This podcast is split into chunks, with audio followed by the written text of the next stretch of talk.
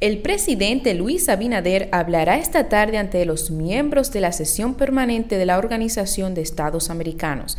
El mandatario dominicano agotará un turno de aproximadamente 25 minutos para exponer ante los integrantes del organismo sobre diferentes tópicos, entre ellos la crisis en el vecino país Haití. El presidente tiene previsto arribar a la sede de la OEA a las 4 y 45 para una reunión previa con el secretario general Luis Almagro.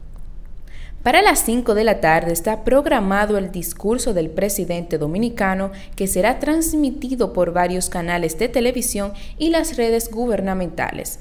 Junto al presidente Abinader estarán el canciller Roberto Álvarez, la embajadora en Washington Sonia Guzmán y el asesor en política exterior José Singer.